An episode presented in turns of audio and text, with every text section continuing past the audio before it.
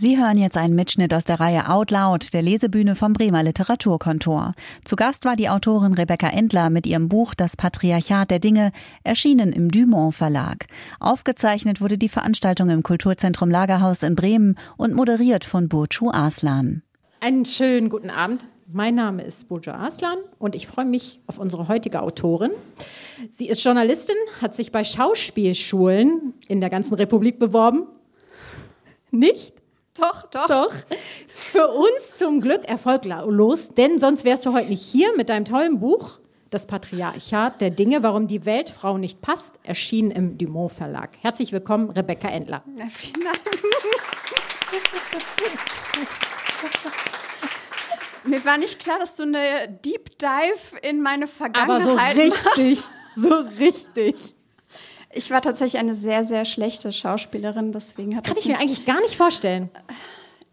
Ich äh, habe ein großes Problem mit Autorität. Das sollte man nicht haben, wenn man äh, auf der Bühne Anweisungen von anderen Menschen ausführen sollte. Hast du dann mal gesagt, nee, mache ich jetzt nicht. so ähnlich. Ja, ich freue mich sehr, dass du aber hier bist und ähm, dass wir heute Abend hier auch ein bisschen was aus deinem Buch auch hören werden. Und ähm, ja, als ich dein Buch gelesen habe, das erste war so, da musste ich schon ein bisschen grinsen, weil es hat ja auch so ein bisschen was mit, ich muss aufs Klo, alles voll auf der Damentoilette, ich gehe mal aufs Herrenklo zu tun. Und damit hat es ja, glaube ich, auch bei dir angefangen, richtig? Es hat angefangen, also ich sollte für Deutschlandfunk Nova einen Beitrag machen, fünf Minuten über Potty Parity. Das ist eine Bewegung, die sich mit Gleichberechtigung auf öffentlichen Toiletten beschäftigt. Und bin dann relativ schnell auf eine Industriedesignerin gestoßen, die heißt Bettina Möllring, die über öffentliche Toiletten promoviert hat und ein Pissoir, ein Urinal für Frauen designte damals. Und nachdem ich sie gesprochen habe, ist es mir ja wie Schuppen vor den Augen gefallen, weil ich dachte, ich hatte in meinem Leben schon so häufig Situationen, egal ob es auf einem räudigen Festival war oder auch in der Oper, sobald irgendwie eine Pause ist, ein Konzert zu Ende ist, ein Film zu Ende ist, ist die Schlange vor den Frauentoiletten unfassbar lang. In Pompeji war sie mal so lang, dass ich dachte, ja gut, dann gehe ich halt aufs Männerklo und dort hat mich eine Reinigungskraft mit dem Wischmopp verdroschen. Es war ein nasser Wischmopp und mich als Putana beschimpft vor so einem ankommenden Touristinnenbus mit äh, lauter Japaner und Japanerinnen, die mich völlig entsetzt angeguckt haben. Und ähm, diese, diese Anekdote habe ich halt auch in meinem Leben häufig erzählt, weil ich meine, man wird halt nicht alle Tage mit einem Wischmopp verdroschen. Allerdings ist mir dann nie aufgefallen, dass das eigentlich eine Geschichte über eine strukturelle Ungerechtigkeit ist. Und was alles dahinter steckte, das passte eben unmöglich in fünf Minuten Radiobeitrag.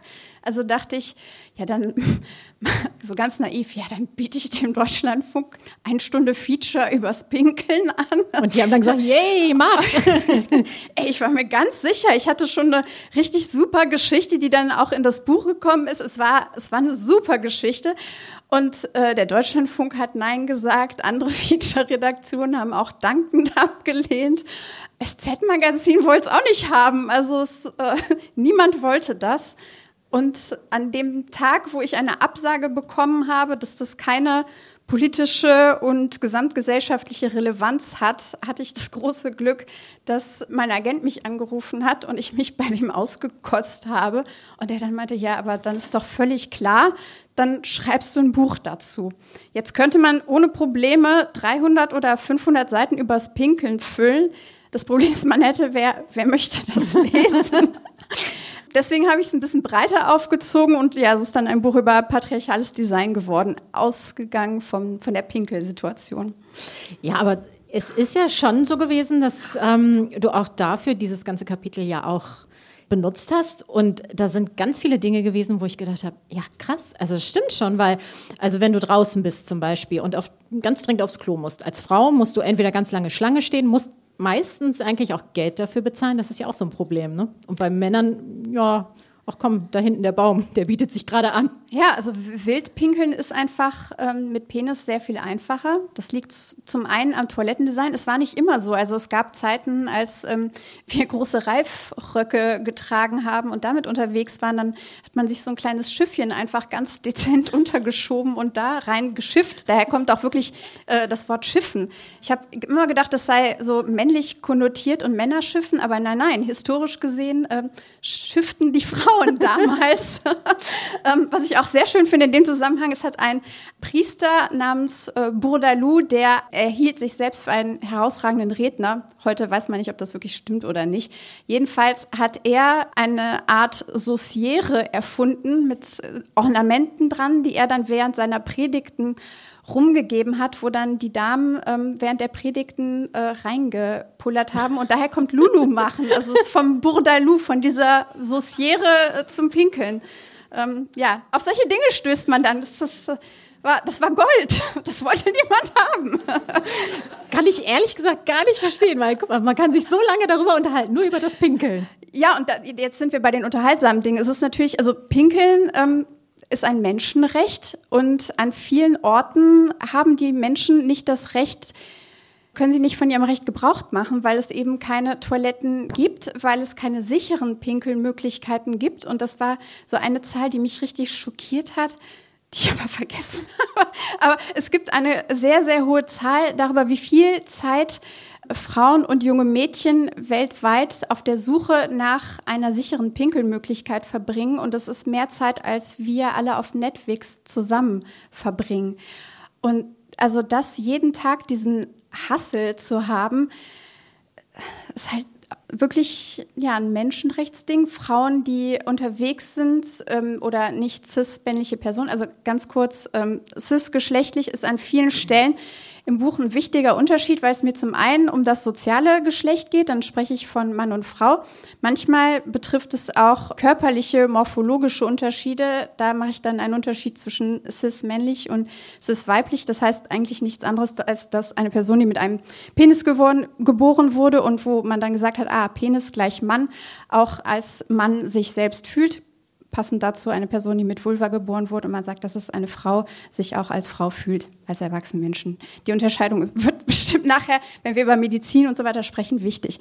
Jedenfalls auf der Suche nach einer Möglichkeit zu pinkeln passieren in Indien und in vielen anderen Ländern sehr viele sexualisierte Gewaltübergriffe und wir hier haben es mit einer Unannehmlichkeit zu tun, wenn die Blase drängt. Also in der Schwangerschaft musste ich teilweise gucken, vorher planen, wo kann ich pinkeln.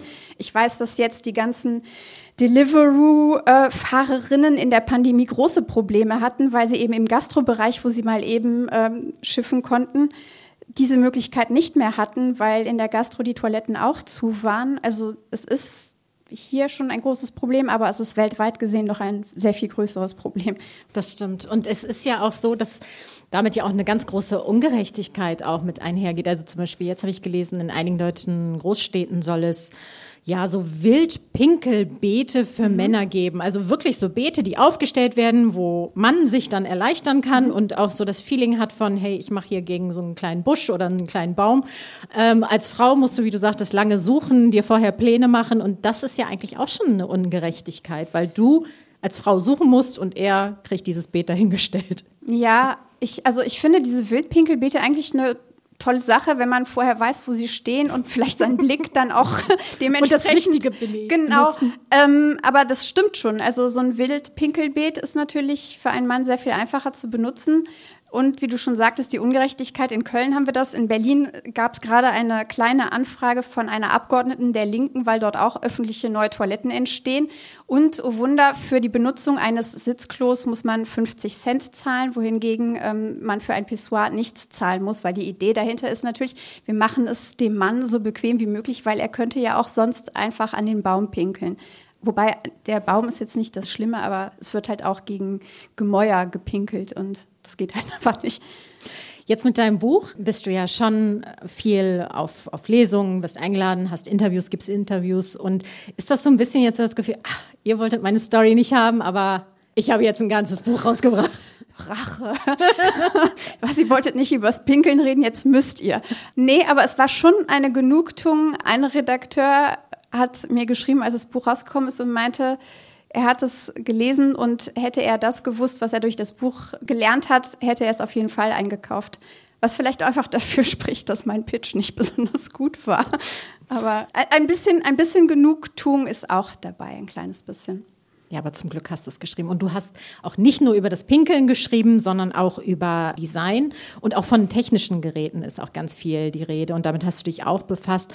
Und daraus hören wir jetzt auch ein bisschen was. Das bisschen Haushalt.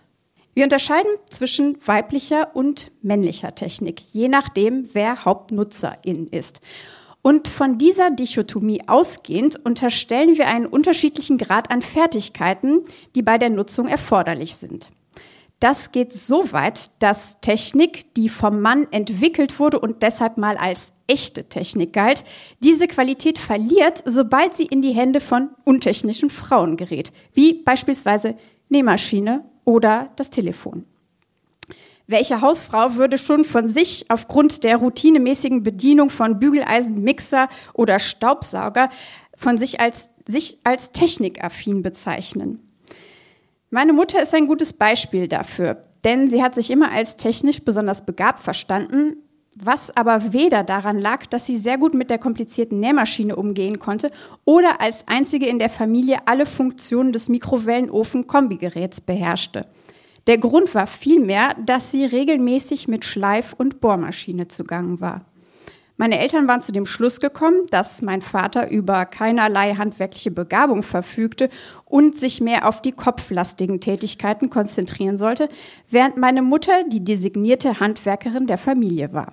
Egal, was es zu hämmern, sägen oder schleifen gab, sie war am Start. Die Hürde ihres weiblichen Geschlechts hatte sie übersprungen und sich so eine männliche Domäne angeeignet. Eine Tatsache, die meinen Eltern uns Kinder gegenüber immer wieder betonten und auch vor Freunden wurde damit kokettiert. Denn es war eben nicht selbstverständlich, sondern ein klarer Bruch in ihrem ansonsten sehr traditionell gelebten Geschlechterverhältnis. Es ist etwa 100 Jahre her, dass die deutschen Haushalte nach und nach an das Stromnetz angebunden wurden weil man den Strom auch in wirtschaftlich profitablen Mengen loswerden wollte und gleichzeitig die Technikbegeisterung kein Halten mehr kannte, wurden viele neue Gerätschaften erfunden, die der Hausfrau als unabdingbar angepriesen wurden. Eine praktische Wechselwirkung. Mehr noch, denn Elektrizität und die damit betriebenen Geräte wurden regelrecht zur Verbündeten im Kampf gegen die Unterdrückung der Frau erklärt.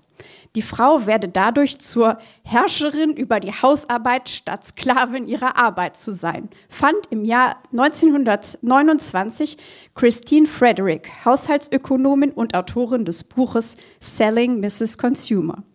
Frederick war eine der ersten, die den Markt für Hausfrauen entdeckte und ein auf sie zugeschnittenes Marketing entwickelte.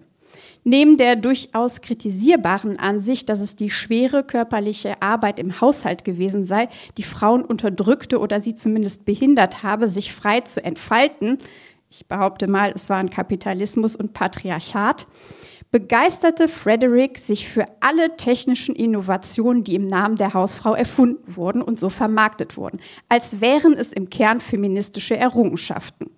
Bloß, ist das so?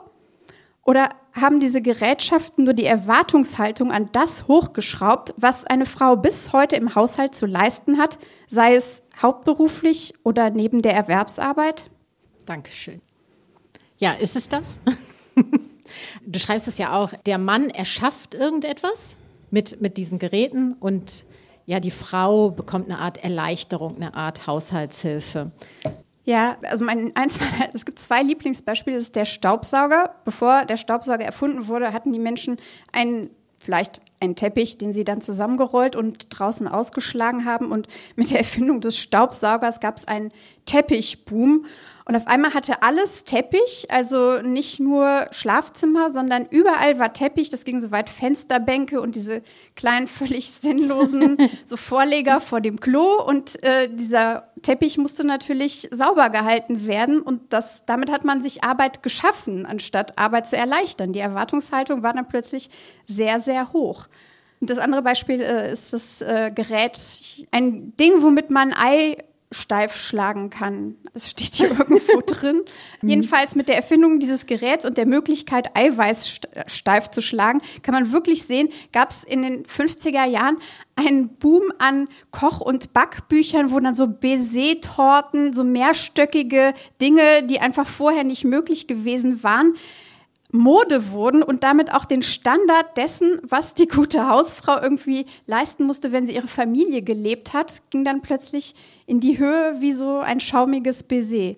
Ja, also. total crazy. Aber ganz oft ist es ja auch so, dass Design ja auch, und das schreibst du auch in deinem Buch, das fand ich so super anschaulich, gewisse Geräte auch tatsächlich dieses Design auch haben, damit sie ein ganz bestimmtes Geschlecht dann auch ansprechen. Also zum Beispiel die, dieser Handrührgerät oder Mixer oder wie auch immer man es genau definiert, ähm, hat eher rundliche Form, ist oft eher so in soften Farben, ganz oft auch weiß. Die Geräte für die Männer oft in gedeckten Farben. Also ich denke, würden wir heute von einem Alien besucht werden und ähm, er wüsste nichts, außer dass es Geräte gibt, die in die Küche gehören und Geräte, die in einen Werkzeugkeller gehören. Ohne dass er jemals von Mixen oder Bohren oder sonst was gehört hätte, würde ich mal behaupten, jeder Alien wäre in der Lage, diese Dichotomie zu sehen, welche Geräte wo hingehören. Und Karin Ehrenberger, die Produktdesignerin, die vorhin schon kurz vorgekommen ist, hat das in einem Beispiel gezeigt. Und zwar hat sie einen Mixer, also einen Stabmixer designt, der eben aussieht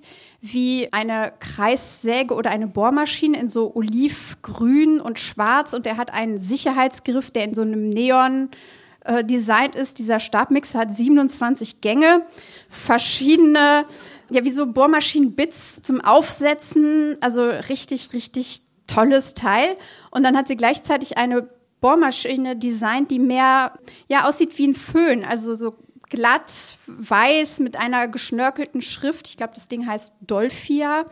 Und es hat auch nur drei Gänge, nicht so viele Bits, aber ansonsten kann es genau das gleiche wie eine handelsübliche Bohrmaschine. Und dann hat sie Menschen beschreiben lassen und Adjektive gesammelt zu diesen zwei Gerätschaften. Und äh, sie hat festgestellt, dass allen Menschen, egal welchen Geschlechts, intuitiv klar war, dass diese Bohrmaschine für Frauen designt wurde, weil sie schwach wirkt. Äh, wohingegen der Stabmixer nicht als Design für Männer galt, sondern als professionell. Und dass dieses das professionelle Gerät, das braucht gar nicht den Zusatz männlich, denn das ist eben diese männliche Designnorm, die ist implizit. Also das ist der Standard und daran richtet sich das aus. Damit sind wir genau bei dem, was ich eigentlich an vielen Stellen gefunden habe, ist, dass das klassische das Professionelle ist eben das Männliche. Das sehen wir auch im Ü-Ei. Das klassische Ü-Ei, das braucht keinen Zusatz. Man kann natürlich sagen, ja, aber das ist ja das klassische Ü-Ei. Das hat einfach kein Geschlecht. Aber wenn Sie wie ich mit einer Dreijährigen einkaufen gehen und sie sieht ein rosa geschnörkeltes Ei, dann ist ihr klar, dass das für Mädchen ist. Und die Tatsache, dass das für Mädchen ist, macht automatisch aus dem anderen das klassische Ü-Ei das Jungs-Ü-Ei. Da kann man noch so sehr gegen an argumentieren. Ein anderes Ding, was mich auch sehr erstaunt hat, ist wirklich in der Landwirtschaft, weil es immer mehr Betriebe gibt, die auch von Frauen geführt sind.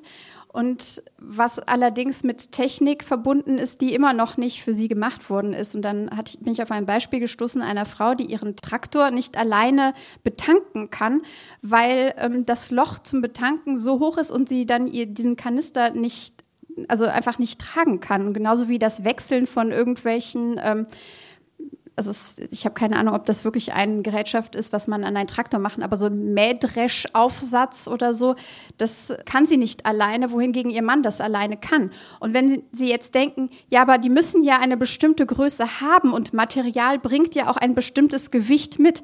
Das stimmt. Allerdings sind das alles Variablen. Man könnte das auch einfach alles kleiner machen. Also die ganze gestaltete Welt entspricht ja der Idee, des Menschen, die das entworfen hat. Man könnte es auch kleiner machen.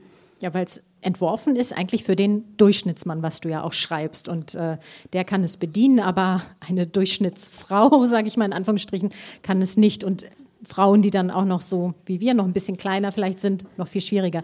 Und das ist mir in deinem Buch halt immer wieder aufgefallen, dass es ganz viele Felder gibt, ähm, die Design, äh, Alltag, Technik, Arbeitswelt, also wirklich ganz, ganz viele Felder ansprechen, wo es eigentlich noch gar nicht so erforscht ist und gar nicht klar ist, was mhm. heißt das für die Frau? Also wenn es nicht nach, nach ihrem Körper, nach, nach ihrem Befinden, nach, nach diesen Maßen oder ähnlichem irgendwie berechnet worden ist und es auch keine Studien eigentlich dafür gibt.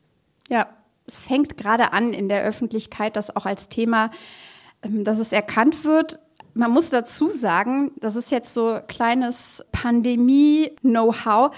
Die Felder, die sich damit beschäftigen, sind größtenteils Felder, auf denen nicht cis-männliche Personen forschen, also Frauen und Menschen anderen Geschlechts. Und das sind die ersten, die in der Pandemie ihre Forschungsanträge beispielsweise nicht ausfüllen konnten, die keine neuen Forschungsgelder beantragen konnten oder die in Teilzeit oder die nach Hause gehen mussten. Das heißt, die Pandemie hat auch dafür gesorgt, dass Forschungsfelder, die dringend nötig werden, eben um diese Ungerechtigkeiten aus dem Weg zu räumen, gerade weiter, noch weiter unterforscht sind. Das ist nicht nur für die individuellen Biografien dieser Menschen sehr traurig, sondern wirklich auch für die Gleichberechtigung für diese Forschungsfelder. Soll ich mal ähm, aus deinem Arbeitsweltkapitel möchtest du? Jetzt ja, genau. Dachte ich jetzt, mhm. äh, ja. habe ich mir selbst sehr einen gerne. Übergang gebaut. sehr gut. Weil sonst kommen wir ja hier nie zu Potte. Ist ja auch so viel. ähm, das ist die Einleitung zu dem Kapitel über die Arbeitswelt. Jetzt habe ich eben schon so ein bisschen vorweggenommen über die Arbeitswelt erzählt, aber es geht trotzdem noch mal um etwas ganz anderes. Die internationale Raumstation ISS ist meiner Meinung nach einer der coolsten Arbeitsplätze der Welt. Ach, was sage ich? Des ganzen Universums. Als ich den Satz geschrieben habe, fand ich ihn super lustig. Jetzt, wenn ich ihn lese, denke ich mir so, ha, okay. Ein Ort, an dem abwechselnd Astronautinnen aus bisher 19 verschiedenen Staaten seit über 20 Jahren friedlich miteinander schweben, forschen, reparieren und Kindern in der Sendung mit der Maus demonstrieren, wie man in der Schwerelosigkeit Spaghetti Bolognese zubereitet. Doch wenn man sich die Details der Raumstation anschaut, stellt man fest, dass der Aufenthalt dort nicht für alle gleich bequem sein kann. Denn auch die ISS ist ein Hort des patriarchalen Designs. Ein Foto aus dem Jahr 2019 zeigt die AstronautInnen Jessica Meyer und Luca Parmitano, wie sie gemeinsam irgendetwas Spaciges machen. Ich habe lange versucht rauszufinden, was sie da machen. Ich habe auch beide angeschrieben, leider keine Antwort erhalten. Was man allerdings sieht, ist, dass Parmitanos Füße unter blauen Leisten eingehakt sind, die für den Fall, dass die BewohnerInnen etwas Stabilität in der Schwerelosigkeit brauchen, überall in der Station zu finden sind. Meyer, die gut einen Kopf kleiner ist als Parmitano, kann das nicht. Denn das kleine runde Fenster bliebe uneinsehbar für sie, würde auch sie ihre Füße in die Leisten unmittelbar davor einhaken. Das ist nicht lebensgefährlich, aber es ist umständlich und nicht fair. Von den 240 Menschen, die seit 1998 auf der ISS waren, waren gerade mal 34 weiblich. Das ist der Stand Mai 2020. Die Anzahl der Frauen im All ist in den letzten Jahren gestiegen. Und Meyer und ihre Kollegin Christina Koch haben im Oktober 2019 den ersten ausschließlich weiblich besetzten Weltraumspaziergang unternommen. Das heißt, sie haben schwierige Reparaturen an der Außenhülle vorgenommen, aber man nennt das einen Weltraumspaziergang. So.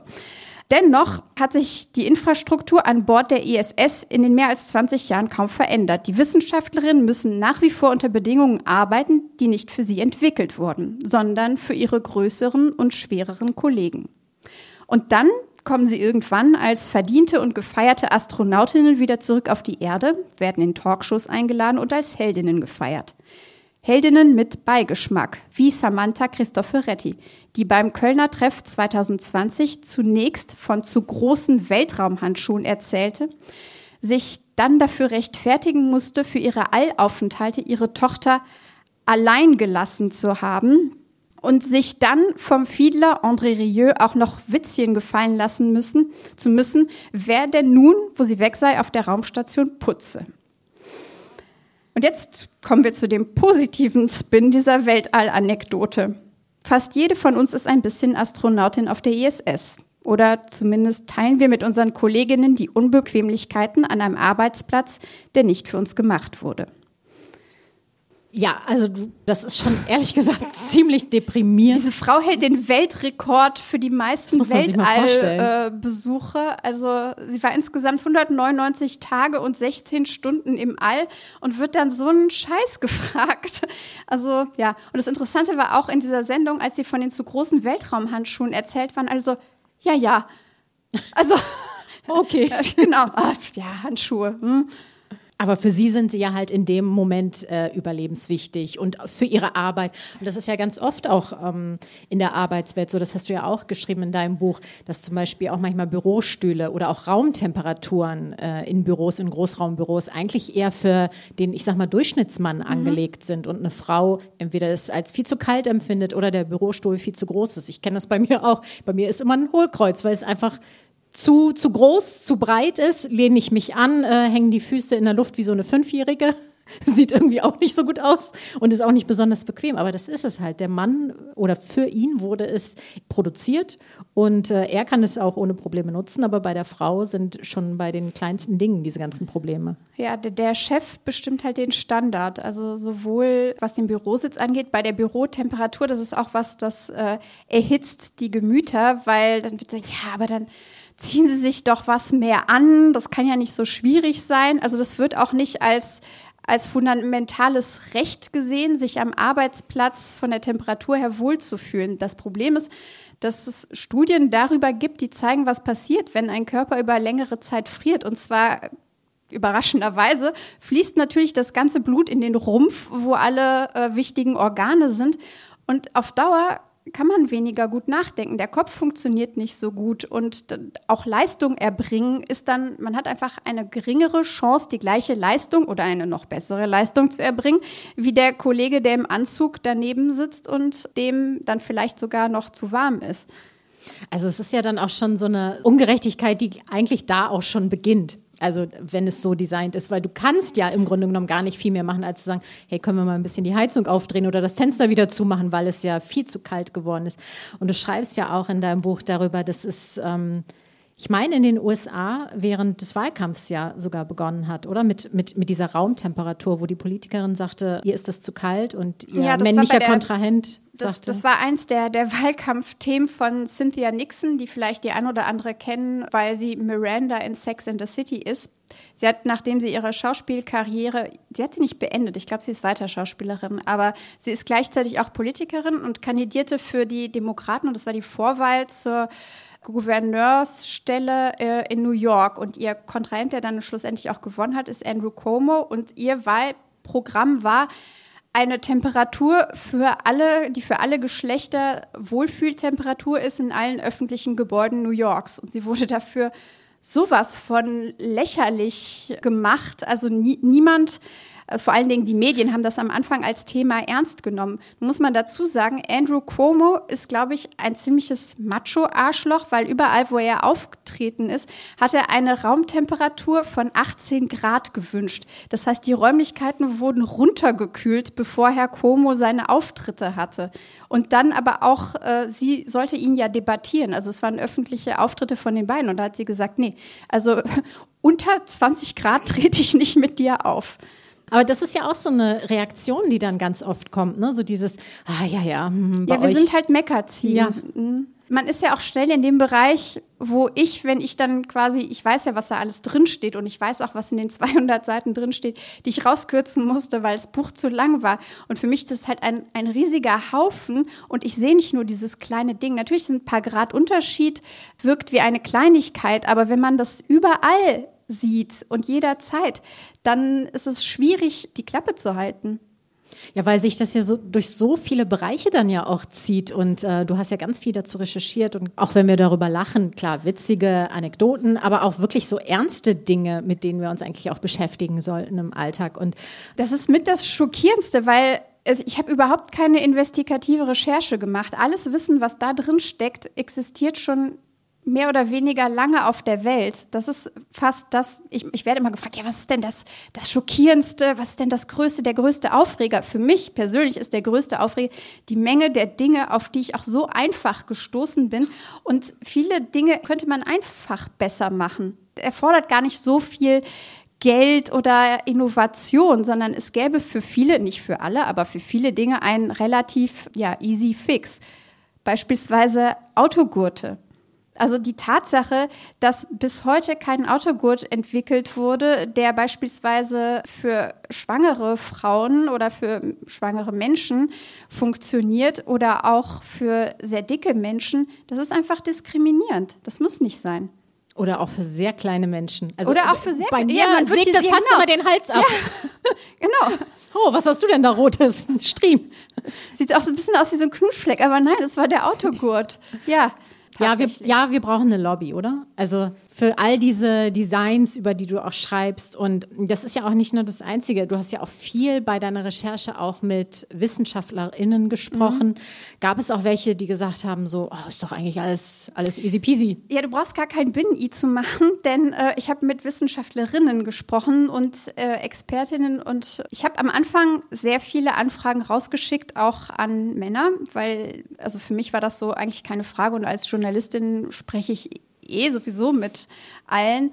Dann habe ich aber festgestellt, dass meine Anfragen, hallo, ich schreibe ein Buch über patriarchales Design, könnte ich mit Ihnen über sowieso sprechen, wirklich seltsame Antworten hervorgebracht hat. Und zwar so nach dem Motto, ja, aber wieso denn sowas wie patriarchales Design, das gibt's nicht. Also da wurde schon mal meine Prämisse so völlig äh, fertig gemacht.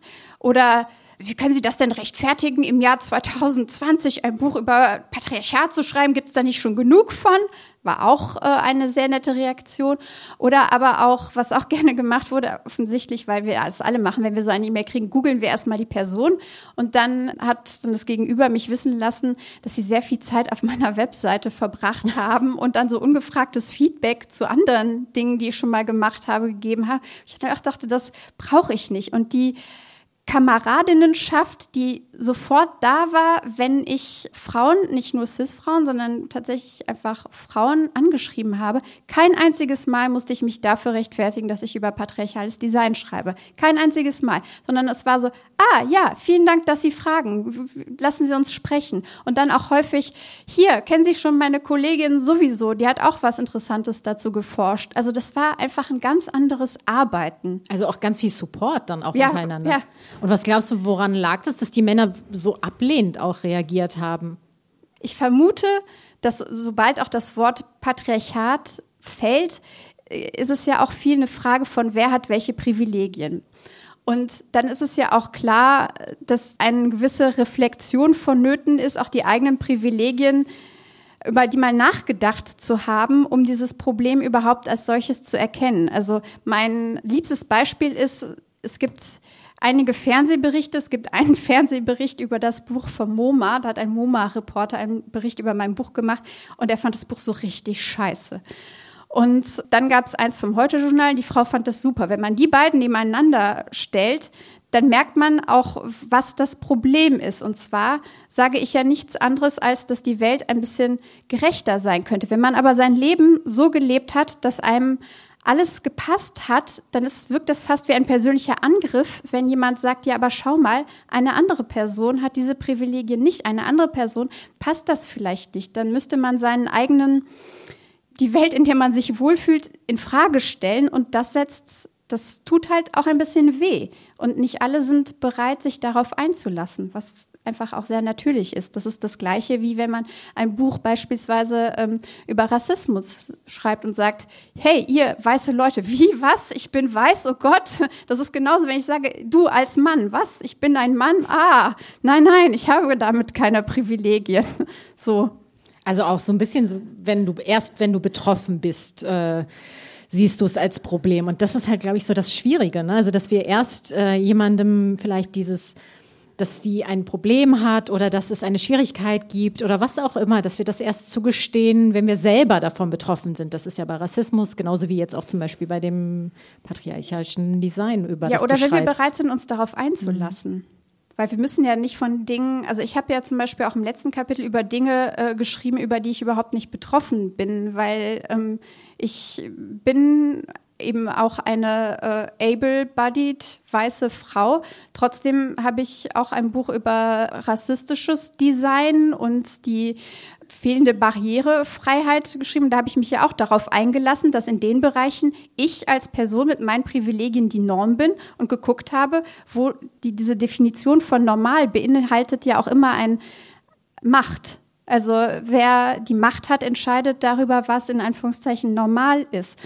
Und das können alle Menschen machen, sich darauf einzulassen und das mal ja, zu reflektieren. Und das sollten wir vielleicht auch ein bisschen mehr, oder? Also auch sich auf andere Denkweisen vielleicht auch ein bisschen einlassen und vielleicht auch mal versuchen, zumindest aus dieser Perspektive das zu betrachten. Was heißt das denn für, für mein Gegenüber vielleicht auch und nicht nur für mich, weil es mir gerade gut geht und bei mir das alles auch passt?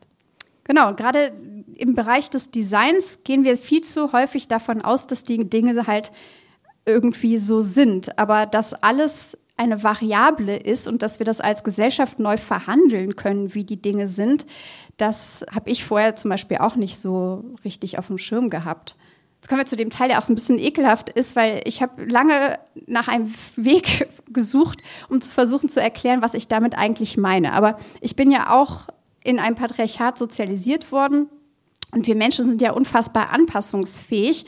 Und dann gibt es vielleicht als Mädchen, als junge Frau hier und da Dinge, die nicht passen, die Druck ausüben. Aber was passiert mit Druckstellen, wenn da permanent Druck drauf ist, dann werden sie irgendwann taub und man entwickelt Hornhaut. Und dann merkt man gar nicht mehr unbedingt, dass da eigentlich mal eine Druckstelle war.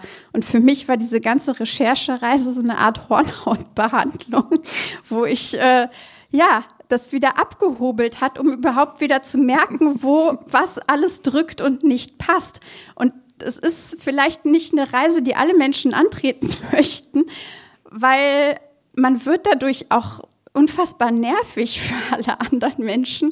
Aber ich glaube trotzdem, dass wir ähm, sie als Gesellschaft antreten müssen. Also dass wir auch so eine Art Verantwortung haben an das Kollektiv die Hornhaut gemeinsam wegzu. Ja, lasst, auch. lasst uns gemeinsam die Hornhaut weghobeln. Und ähm, ja, in deinem Buch, da schreibst du ja auch ähm, über diejenigen, die die Lehrpläne und auch Inhalte zum Beispiel von einem Medizinstudium ja festlegen, dass das fast nur Männer sind. 90 Prozent meine ich. Ne? Ja. Mhm. Und ähm, das hat ja auch Auswirkungen auf ja spätere Behandlungen, Therapien. Und aus diesem Kapitel liest du uns ja jetzt noch ein Stückchen vor. Ich habe vorhin, als ich das im Zug gelesen habe, gemerkt, dass da ein riesen Spoiler drin ist für Grey's Anatomy-Fans. Also, also, die müssen sich jetzt die Ohren zuhalten. Moment, es geht um Staffel 14. Vielleicht möchten Sie kurz rausgehen. Ab Minute 20. Folge 11, Staffel 14. Ja, es, tut mir leid. Dr. Baileys Herzinfarkt. Vielleicht tut sich was, wenn man das Bewusstsein dafür schärft, dass es geschlechtsspezifische Lücken in der medizinischen Versorgung von Frauen und allen gibt, die nicht als Cis-Männer geboren wurden. Nachdem es in der US-Fernsehserie Grey's Anatomy schon um den nahezu unerforschten klitoralen Orgasmus ging und seine Fähigkeiten, Schmerz zu lindern, überraschte die recht dramatische Folge 11 der Staffel 14 mit Komplikationen rund um den weiblichen Herzinfarkt. Chefärztin Miranda Bailey, gespielt von Chandra Wilson, sitzt im Auto spürt, dass etwas mit ihr nicht stimmt, sucht ein nahegelegenes Krankenhaus auf, wo die behandelnden Kardiologen allerdings weder sie noch ihre Symptome ernst nehmen. Sie sagt den Ärzten klipp und klar, dass sie gerade einen Herzinfarkt erleidet. Doch das Elektrokardiogramm zeigt keine Anzeichen. Sie bittet darum, die Sensoren nicht vorne, sondern hinten an ihrem Rücken anzubringen, da sie selbst den Verdacht hat auf einen Schaden an der Hinterwand ihres Herzens. Vergeblich. In den nächsten Minuten, während Bailey sich bemüht, ihr eigenes Leben zu retten, beschreibt sie genau ihre Symptome. Kurzatmigkeit, Beklemmungsgefühle, Schwindel, kalte Schweißausbrüche.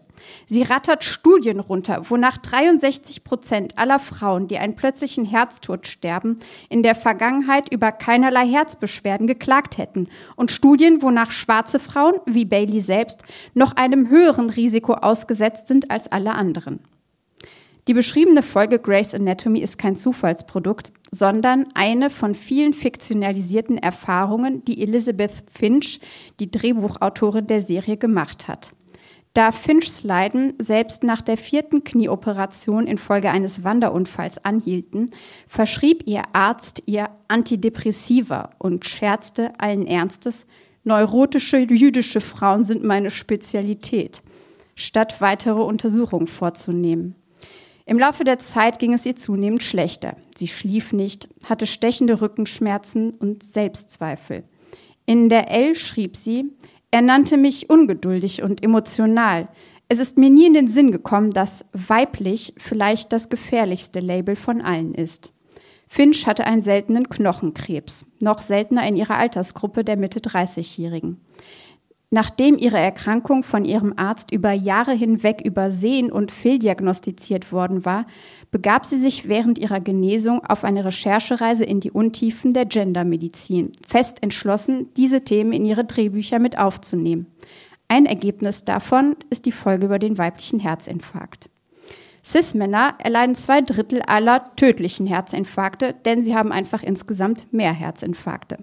Doch die Wahrscheinlichkeit, wenn man einen hat, daran zu sterben, ist in der Altersgruppe der unter 50-Jährigen für eine Cis-Frau doppelt so hoch wie für einen Cis-Mann. Zurück zu der fiktiven Notaufnahme und der Herzinfarktpatientin Miranda Bailey. Die Diagnose der behandelnden Ärzte lautet Panikattacke und Nervenzusammenbruch. Eine Frau mit so viel Verantwortung im Job und einem Kind zu Hause, das ist doch klar, dass ihr irgendwann alles zu viel wird und dass sie psychische Probleme bekommt. Gibt es große Stressfaktoren in ihrem Leben? fragt der Arzt. Woraufhin No Bullshit Bailey entgegnet, schlagen Sie gar nicht erst diesen Ton bei mir an. Eine Frau mit körperlichen Symptomen taucht in einer Notaufnahme auf und Sie entscheiden, dass die einzige Ursache darin liegt, dass sie mit ihren Gefühlen nicht umgehen kann? Nein, es geht hier nicht um Ängste. Ich habe kein gebrochenes Herz, das geheilt werden muss. Es ist mein organisches Herz, das repariert werden muss. Das sind nicht nur Worte, die Drehbuchautorin Finch Dr. Bailey in den Mund gelegt hat, es sind die, die Finch gerne selbst an ihren Arzt gerichtet hätte, hätte sie damals nur schon genug darüber gewusst. Deswegen hat sie sich in der Serie einen kleinen Moment der Katharsis gegönnt und gleichzeitig tausende Menschen darauf aufmerksam gemacht, dass diese Bias real sind und Leben kosten.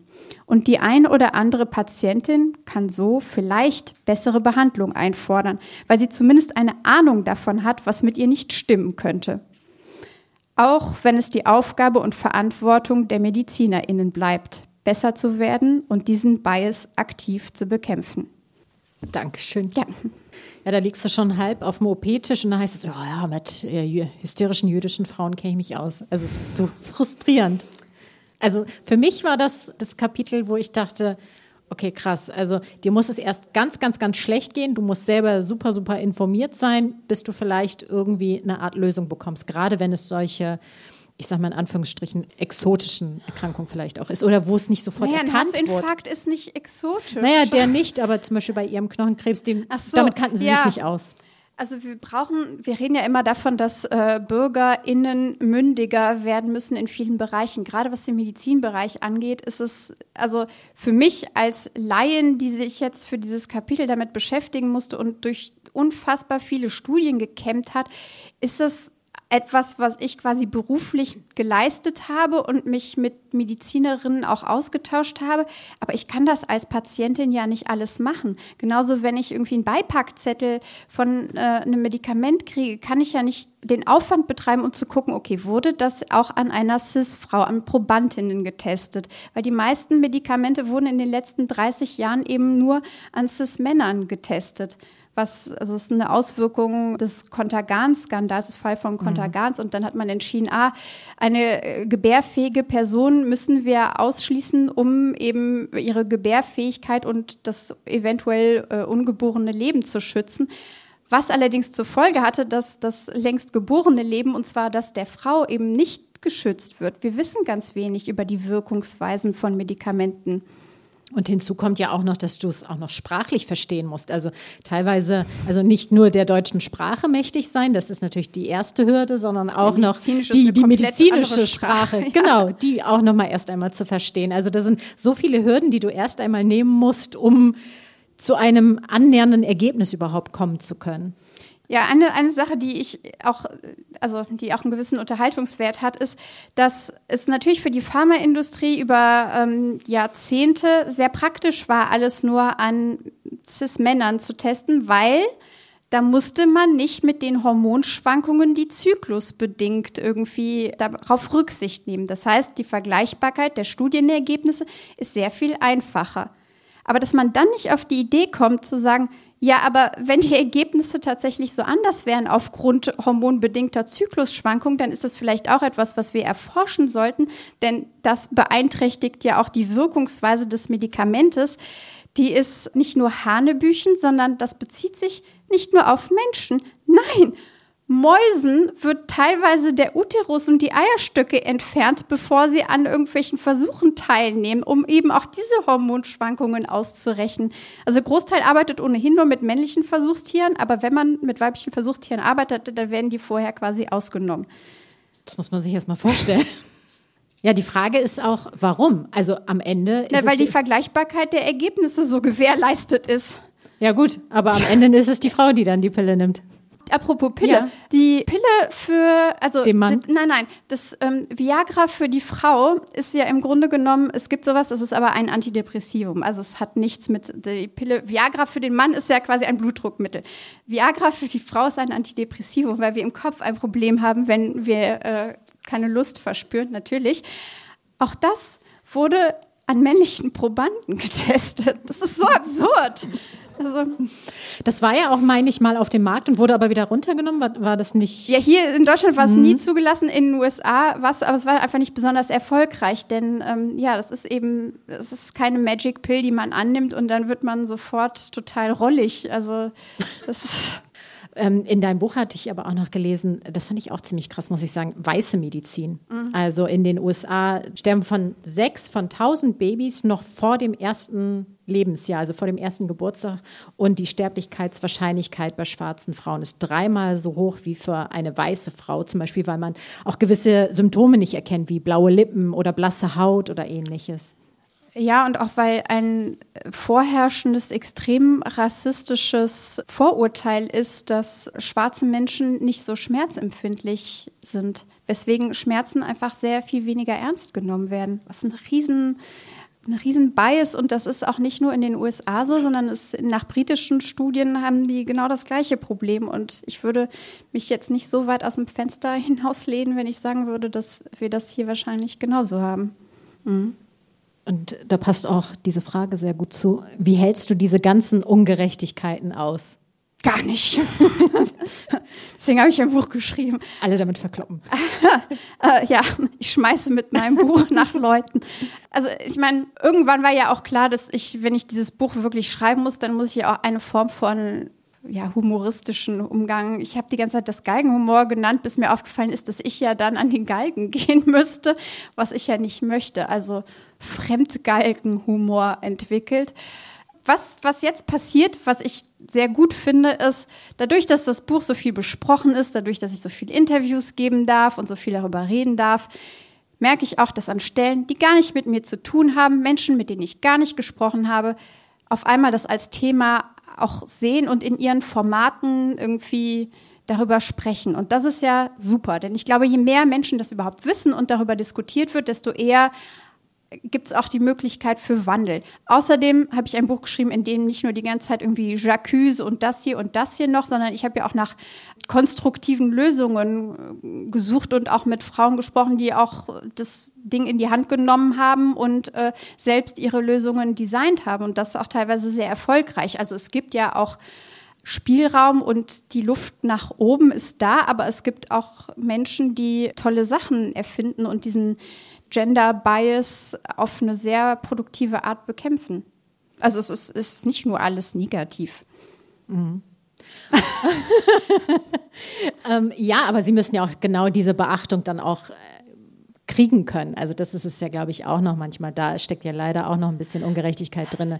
Es aber gibt das, ganz das viele Internet tolle Frauen. so, so mhm. scheiße das auch für viele äh, nicht cis-männliche Personen ist, also über das Internet gibt es auch ein ganzes Kapitel, hat es aber schon dazu geführt, das hat so, so eine Art Demokratisierung von Design geführt. Und zwar kann man, was früher nicht möglich war, eben über Crowdfunding relativ schnell, wenn man eine sehr gute Idee hat, Geld zusammentragen, um ein konkretes Designproblem zu beheben. Also das ähm, eins meiner Lieblingsbeispiele ist äh, wirklich der es gab bis 2019 keine Fußballschuhe für Frauen. Natürlich gab es Fußballschuhe für Frauen, die irgendwie in den großen Foodlocker und was es sich zu kaufen gab. Aber auch das waren einfach kleinere und minderwertigere Männerfußballschuhe. Aber dann ist es ein Unterschied, was die Fußmorphologie in Fußballspielen ist einfach ganz anders, je nachdem, ob man ein Cis-Mann oder eine Cis-Frau ist. Aber es war bisher einfach gar nicht geforscht worden dazu. Und dann hat eine Frau das festgestellt und hat gesagt, ich mache diesen Schuh, hat dann über Crowdfunding das Geld bekommen,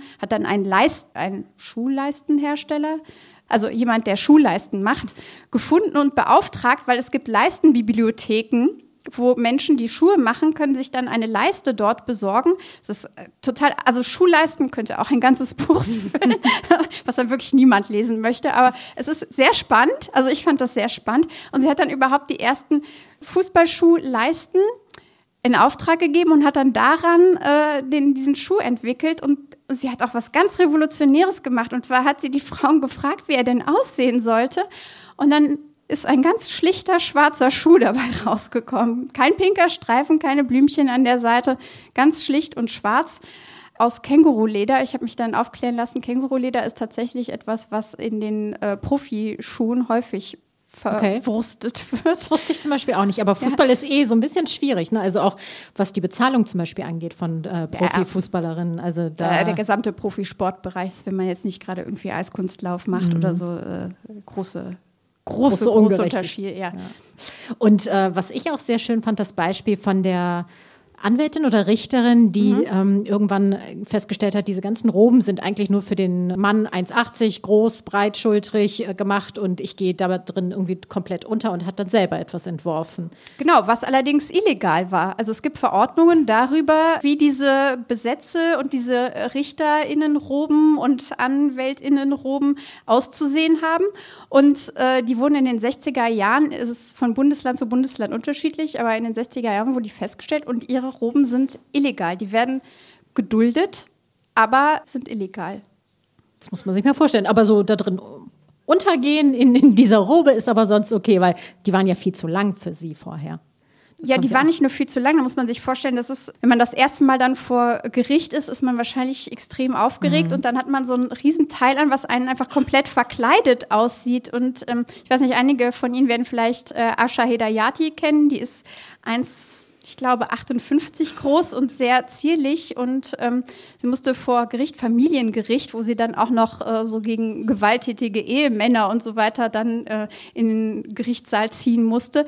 Und sie ist einfach eine sehr kleine, sehr zierliche Person. Und dann hat die so ein, so ein langes Gewand an, darin dann irgendwie souverän zu wirken und diese Rolle auch auszufüllen, das erfordert sehr viel Können. Und deswegen ist auch in diesen Richterroben, so wie sie standardisiert sind, hängt auch so ein gewisser ähm, ja, Anspruch oder Glaube daran, wer eigentlich da einen Platz hat und wer nicht. Mhm. Ja, und, auch, auch der Gerichtssaal ist auch so ein Thema, wo, worüber man, glaube ich, auch ganz, ganz viel schreiben könnte. Wer wird ernst genommen, wer wird ja. überhaupt äh, angestellt und äh, in welcher Form. Rebecca Endler, es war ein Fest.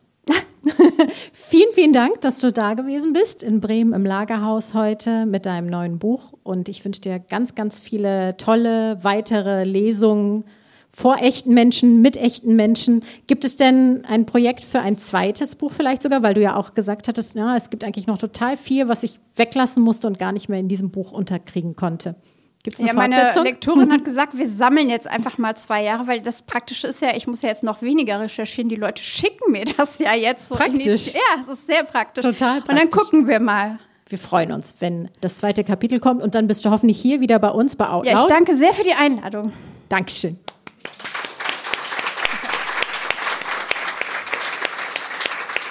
Das war Out Loud mit der Autorin Rebecca Endler, moderiert von Burcu Aslan.